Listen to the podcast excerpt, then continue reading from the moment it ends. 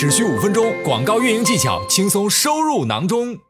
好，我们刚刚有讲到了，就说是广告它是有不同的层级的。首先我们看这个树状图，它最高就说是每个人我们有一个账户，对不对？每个账户下面我们可以就是有不同的广告组合。那么每个广告组合下，我们可以有不同的广告活动。广告活动就是我们说的像 SP 啊，就是商品推广啊，或是 SB 啊品牌推广啊，展示型推广这样一个活动就叫做是广告活动。我们在后台就是创建活动的时候，其实就是这个层级。那么每个广告活动你会去设置，不仅仅是手动广告哈，就是也包括这个自动广告。那么每个广告下面你就可以有不同的广告组，每个广告组下面你可以投放不同不同的关键词。如果你使用商品投放的话，你也可以有不同的投放的一个 ASIN，对不对？再从下往上看，在每一个这个关键词，你需要设置一个竞价的，当然你也可以用一个统一的竞价。那每个商品同样，你也可以可以设置一个单独的竞价。那么竞价其实就是我们预算的一个基础，对不对？那么或者上到我们广告，从这个广告主级别上到我们的这个广告活动层级，我们就会设置我们的一个平均每日预预算，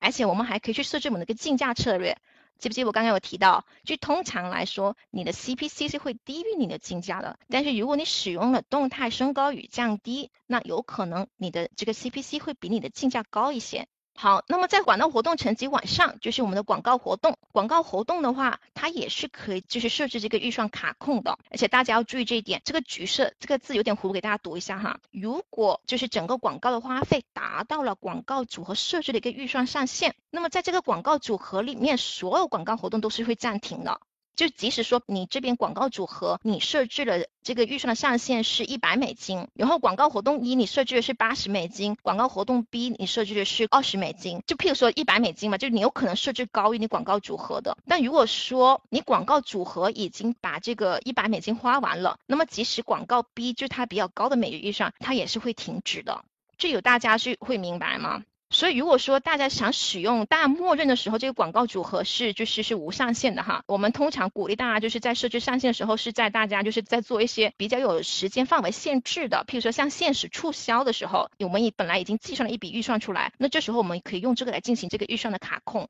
那么通常来说的话，它默认是没有上限的，或者说你实在要设置上限的话呢，对于某一些广告活动表现好的活动呢，你可以把这个预算放高一点，这样就可以保证说预算都去到广告活动多了。那个地方，那么对广告活动表现比较差的呢，你就可以降低这个预算。